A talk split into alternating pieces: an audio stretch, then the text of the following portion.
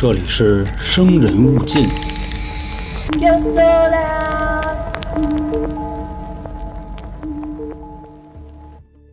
Hello 啊，朋友们，欢迎来到由春点为您带来的《生人勿近》，我是本台的杀人放火将军员老杭。本期节目呢，继续为大家带来啊新香港十大奇案系列。那今天呢，咱们要说的这个案子啊，是湾仔虐杀两名技术女的故事。说呢，这个事儿啊，在二零一四年的十一月，香港警方接警，到了那个报案人所在的位置之后啊，发现这个屋里边有两具女尸，而这位报案人呢是当地一家银行的高管，年薪啊大概两三百万左右啊，还是一个英国人。问他怎么回事呢，他也不说，就让这几个阿 Sir 自己查。那么说啊，查出最后的结果，这两名技术女的死跟他有没有关系呢？或者说，有关系的话，这个人的光环这么强，他为什么要干这种事儿？别急啊，各位，一会儿给大家拆解。那本期节目呢，其实也算是常规香港十大奇案里边的最后一个了，因为这次啊，这个新香港十大奇案的系列里边有两个悬案。之前呢说的那个伊丽莎白大厦花槽双尸案啊，那个悬案已经在捕风捉影这个系列里边说过了。那说完了今天的这个，各位再等一个悬案，这个新的香港十大奇案系列啊，就算是完结了。所以呢，咱们马上啊开始今天的节目。那在开始之前呢，跟大家说一下啊，咱们的七月特别节目已经上线了，说的就是关于前阵子啊，他这个拼弟弟里边啊吃孩子那个事儿。收听的方式呢，您关注 L R 啊春点回复特别就看见了。那行啊，说完了这个，正式开始咱们今天的节目。时间呢，二零一四年的十一月一号，在夜里三点四十的时候啊，香港的警方接到报案。那这个报案的人啊，就跟警察说出事儿了，你们赶紧过来。地址呢是湾仔嘉汇轩的某住宅。说完了，这个电话就挂了。当时呢，报警的这个人啊是个男的啊，还是个英国人。他说出事儿了，在哪儿哪儿。这段话是用英语说的。那过了没多一会儿呢，警方啊这帮阿 Sir 都赶到现场。进屋之后，这么一看，全都傻眼了。那么说啊，这个屋里边有什么呢？映入眼帘的，到处都是血，哪儿哪儿的都是这种就腥味儿。地上啊躺着一具女尸啊，光着呢，浑身上下都是血。而且呢，这个脖子上还有后脖梗子上啊，全都是那个拿刀划过的口子。旁边的地上呢，也让这些血迹给浸满了啊。同时呢，这个血里还泡着一把刀。那再看旁边的这个沙发上啊，坐着一男的。按理说呢，瞅那模样啊，是个外国人，这应该就是刚才报警那位。你从他的这个神态啊去观察，他好像现在啊都不知道警察来了似的。自己啊就跟那抽风呢啊，自言自语，就差不多这样啊，大喊大叫的。那等警察呢再过来啊，上前往他那桌上一看，明白了，这人吸毒了。他那桌子上有粉儿，而且呢就伴随着就看他桌上那那粉那条啊宽厚，这人这量还不浅。同时呢，这人旁边啊还有好多那种，就沙发上放着放着好多那成人用品啊，就会震动的就那个玩意儿啊，知道吧？警察呢直接就问他说怎么回事？他说呢你甭问我，你们自己查。这会儿呢，警察一看就他那揍相啊，直接就过来啊，就扑棱扑棱他那脑袋，就看见他这个身上还有脖子上有很多这种抓伤。那再看看这个女尸的那手指甲盖里边啊。也有这种就抠肉的痕迹，因为那里边都压着泥呢。一分析啊，现场这样，估计就是这报案的弄的，直接啊就把这人给逮了。当时呢，有一拨人啊带着这个嫌疑人就回警局了，另外一拨人呢就在这个住宅里边啊开始搜啊，整理这些东西，拿回去几个大箱子。后来说呢，到了第二天中午的时候啊，警方就准备搜他们家那个阳台，走过去呢，薅了一下这门把手，锁着呢。那这个对人家来说基本不叫事儿啊，直接抱了一开锁就给踹开了。一开门啊，就在阳台上发现了几个床单子、被罩啊，蒙着一个东西。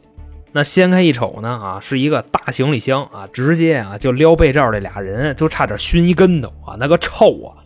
把这个行李箱一打开啊，里边有一具裸体的女尸啊，已经烂了，但是呢烂的没那么透，看这个状态。那等把这个箱子啊完全打开的时候，这帮人就已经恶心坏了。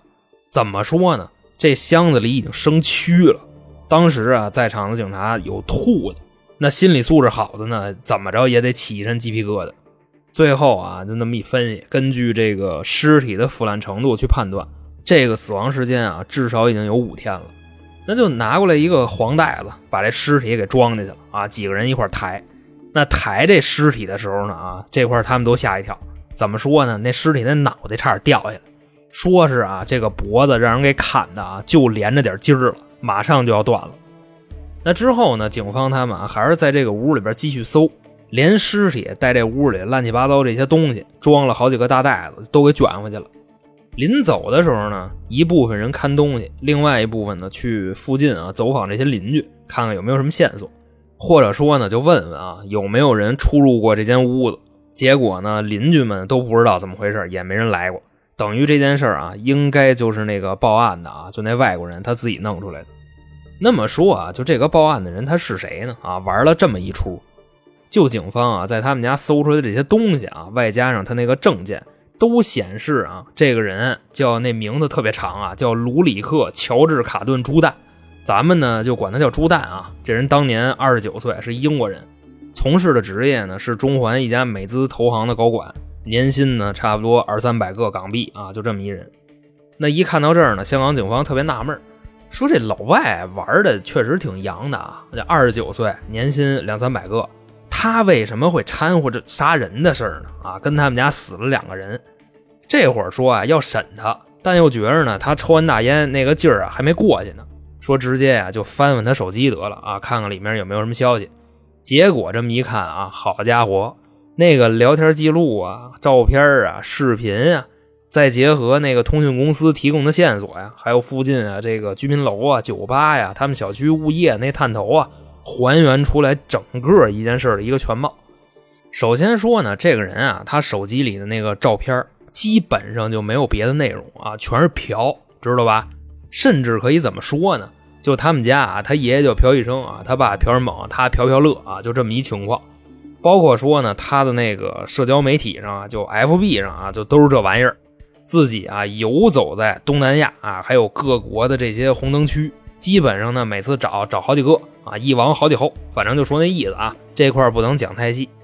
而且呢，不光是跟女的，知道吗？就老爷们都玩，玩的特别花哨还。比如说啊，他跟那泰国啊，对吧？他玩妖啊，泰国大妖，这个呢，对于他来说都已经算很正常的了。那不正常的啊，就类似于玩那种做呲了的妖，就属于没做好那种。除了这个胸脯子上啊有俩玩意儿，就那么噔楞噔楞的啊，其他的特征你就看，这就活脱就一男的。好家伙，就那毛啊，比这个嫌疑人朱蛋还要重，因为这朱蛋本身就是英国人嘛，他欧洲人。他玩的那个毛比他还重，基本上呢就相当于啊，这抽烟的时候往身上掉一颗火星子，这人就能自燃了啊，就这么一个状态。那后续呢，警方啊通过翻看他的聊天记录啊，也基本上确定了屋里这两个死者的身份。首先说呢，死的这第一个人啊，就是在他们家阳台上发现的那个行李箱哈，那里边有一女尸装里那个，那个是先死的，身份呢？反正也是这个行业的从业者啊，这人叫宁西，是一个印尼籍的女孩，当年二十三岁。那通过警方啊看他们的这个聊天记录啊，发现这个女孩啊是他那天约过来的，而且呢，他们之前啊就认识，也是这个朱蛋呢，相当于捧过他的场啊，就这么一关系，一个是客户啊，一个是技术工种。但从这个字里行间啊，你能看出来。就他俩人第一次的这个服务啊，就属于客户挺满意，这姑娘就是受不了。怎么说呢？就是玩的这个过程中啊，他老打人家，明白那意思吧？啊，就埋怨这个朱蛋来着。那这回呢，朱蛋啊又主动约这姑娘啊，人姑娘说不去，为什么呢？你下手太黑，我接你这么一活我一个礼拜起不来炕，我有点亏。那这朱蛋呢，这么一看啊，说那不就是钱嘛，对吧？我有的是钱，我给你加钱。你不说你接一单啊，你得躺一礼拜嘛，是不是这意思？那我就直接给你一礼拜的钱啊，省得你伺候别人了。那这姑娘呢，宁西啊，一分析，印尼这女孩说那也行，直接呀就到他们家上门来了啊，就湾仔嘉汇圈的这个地方。等他们俩人见面之后啊，这之后的聊天记录就肯定是没有了啊，直接改了视频了。怎么说呢？这个朱蛋啊，在他们家架了好几个机位，等于说呢，这段完整的视频过程全给拍下来了。他们两个人怎么尾过啊？这个那个的，越细致越不嫌细致。当时呢，香港警方啊，也是带着批判的这个色彩啊，观看这段视频的。那玩着玩着呢，就发现他们啊，戏剧性的一幕就来了。这个朱蛋啊，坐在沙发上开始喝酒，开始吸毒。你一看他干这事儿啊，基本上就属于应该是不想怎么玩了。因为呢，就这个细节啊，老爷们都明白啊，喝了就玩不了了。那么说呢，喝完了，抽完了，现在开始干嘛呢？拿大皮带就开始揍这女孩就叭叭的那么一顿揍。那了解剧情的人啊，应该都知道啊，这可能是服务的一部分。那要不知道的啊，你就单看他这么打这女孩，你以为这女孩给他爹宰了呢？啊，因为打的太狠了啊，就叭叭的。那么说啊，就是持续了多久呢？打了多长时间呢？一共打了三天。第一天啊，打完了累了，把这女孩捆上了，嘴堵上了啊，他就睡觉去了。起来之后呢，还是这一出啊，就先推，推完了呢，就开始这个脖溜子、地炮、扁踹什么的。说直到啊最后一天，这个女孩的临死之前啊，这个朱蛋就过来问他，说你爱我吗？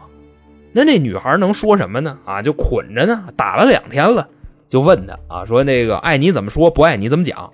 这朱蛋说，你要是不爱我，那我肯定我弄死你。但是你要爱我呢，咱们做一个小测验。这女孩一听啊，一分析，我要是不爱他，我命没了啊。说那我爱你呗，做什么小测验？这朱蛋直接拿了一杯子。就从他们家那茅坑子里边啊，蒯出来一杯水，说呀，这个同甘不叫爱啊，共苦才叫爱呢。直接自己啊，就先干了半杯啊，就奥利给，咵就周进去了啊，没周完，周一半。然后呢，就跟这女孩说啊，来，你把这干了啊，咱这事儿就算拉倒。那这女孩她嫌恶心啊，多埋汰呀，这茅坑子里的水啊，说我不去。这猪蛋呢，就掐着她那嘴啊，就啊，就就要往里灌。这女孩就啊。就喊上了啊！尖叫！朱蛋呢一听跟我们家喊上了，慌了，直接啊拿了一把刀，开始割这女孩的喉咙，都不是说扎她，也不是说砍她，是割她的喉啊！就这啊，就就就那么整啊，就大概的那么意思啊。然后呢，拖到他们家那卫生间里啊，开始虐尸，包括啊，他在这个虐尸的过程中啊，自己还分析。对着那镜头啊说说我现在杀人了啊我该怎么办呀？要不然我也死呗，或者说我给这个尸体处理了啊我跑回英国去。哎呀算了算了算了，回头再说吧。直接啊就装行李箱里去了，往阳台一扔啊，接下来该干嘛干嘛。等于说呢，他们家箱子里的那个尸体啊就是这么来的，有完整的视频记录啊，还是凶手自己拍的。这个呢是第一个死者，那第二个死者呢？就是他们家啊，客厅里发现的那个，也是这行里人啊，技术工种。这人呢叫穆加西，是菲律宾人，当年三十岁。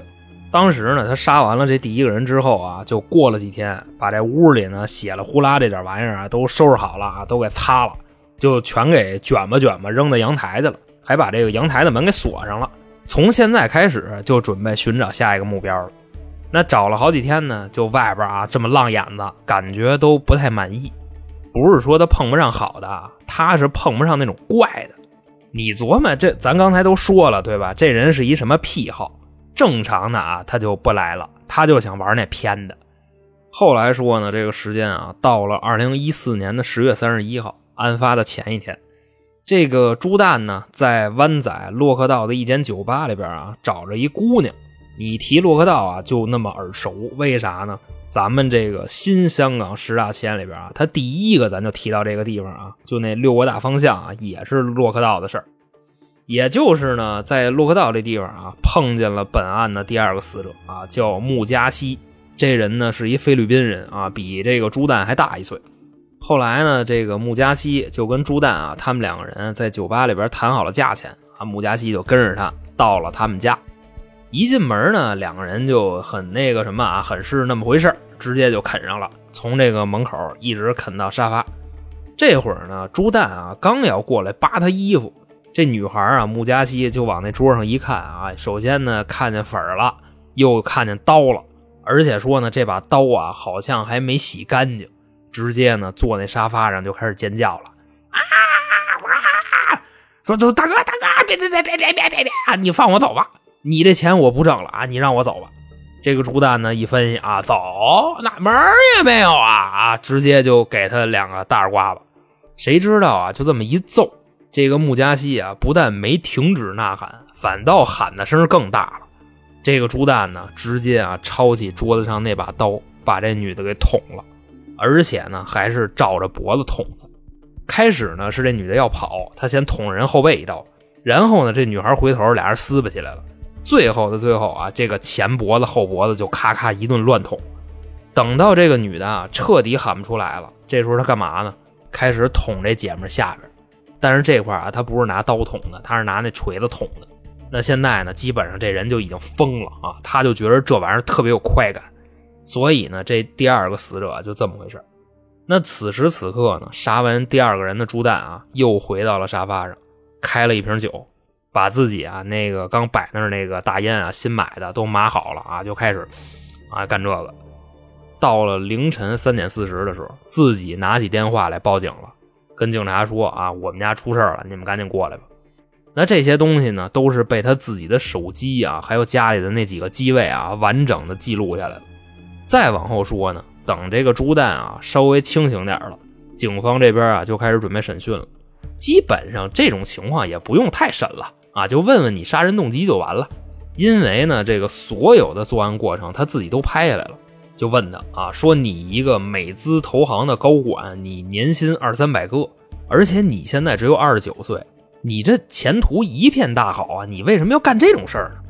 这哥们儿就跟警察说啊，你们不懂，我现在远远没有实现我的人生价值，年薪两三百个那算个屁呀！警察一听，嚯家伙，这口挺正啊啊！那聊聊吧，因为什么杀人？这朱蛋啊，自己就跟那就哒哒哒哒哒哒，这就开书了。首先说呢，自己啊，一九八五年在伦敦出生啊，自打自己一落生开始上学，他就是所谓那种别人家的孩子。怎么意思呢？家里有钱，自己也聪明啊，学习特别的好，而且呢，还不是那种一班二班的聪明，那得说是三班四班的聪明。另外呢，就问警察，当时他在那个屋里啊，你们知道我是哪个大学毕业的吗？啊，警察说你你哪儿的？我剑桥的。哎，我跟牛顿、跟达尔文、跟霍金啊，我们都校友。叭叭的自己跟那说。后来呢，从这个剑桥毕业之后啊，进入了英国的巴克莱银行啊，早就年薪百万了。那没干几年呢，跳槽去了一个美资的投行啊，这挣的更多，一年将近三百万。但也就是前几年啊，太顺了，后来就出事了。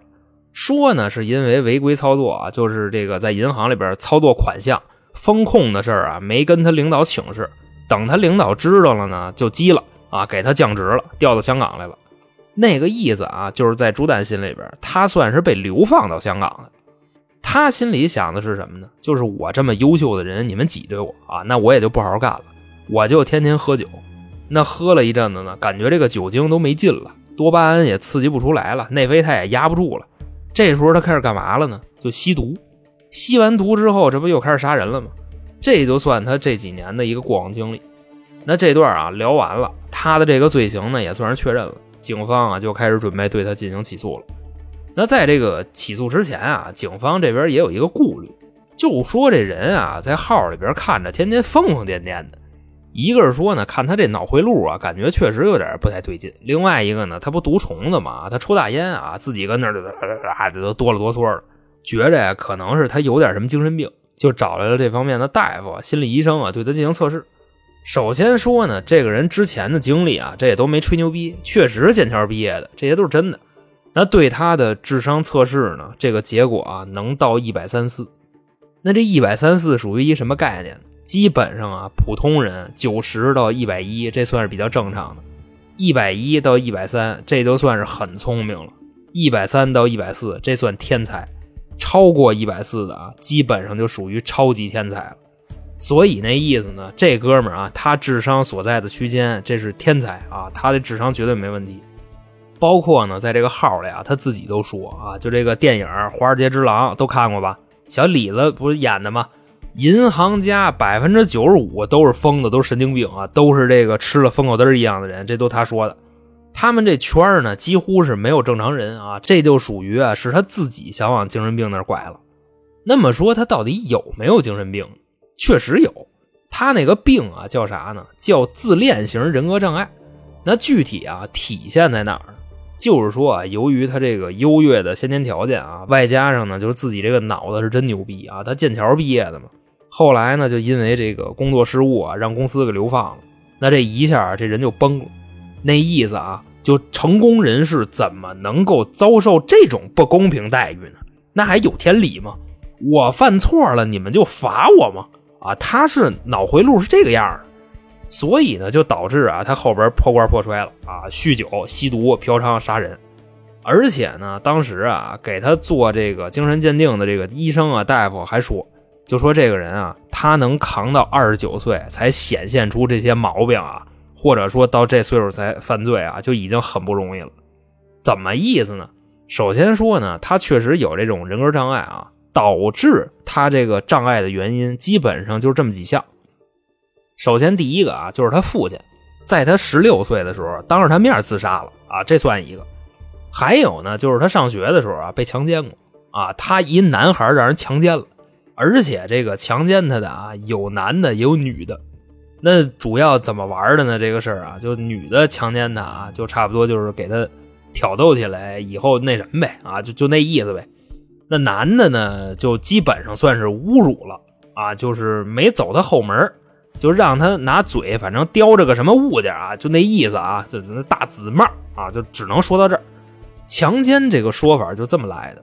总之呢，这个人的心理疾病啊、精神疾病啊，外加上他作案的时候他吸毒啊，自我意识基本上没有了，所以呢，在法庭上啊，这个法官可能会对他网开一面。那最后说啊，到了法庭上，这个法官是怎么判的呢？他的这个精神鉴定结果、检测结果，法官不认，理由呢是通过啊，就看他那些性虐呀和杀人的视频，认为啊他在当时就此情此景是能够控制自己行为的，包括说呢，他杀害第一个女孩的时候啊，他还问人家，就你爱我吗？啊，让人喝茅坑里的水，人家不喝，给人弄死了。最后呢，杀完人他还知道藏尸，虽说呢是扔自己家里了。那也是给装大箱子里了啊，还给拉锁拉上了啊，拿那个被子都盖上了，这也算藏尸。因为之前我已经不止一次的跟大家说过了啊，就甭管你是不是机动杀人，你还是误杀什么的，只要说你私下处理这个尸体，你干扰警方的判断，这就可以往谋杀上靠了。而且说呢，杀了第一个人之后啊，他还把屋扫了，又出去学嘛新的目标去了。你说他这是精神病吗？法官那意思啊，就是他应该把那个死尸裤衩子里那松紧带给掏出来啊，然后去崩邻居老太太去，那才是精神病呢，那叫真疯，对不对啊？还有呢，就是他那个智商检测的结果，人法官说呀，这个心理学家呀，你们漏了他一病情，知道吗？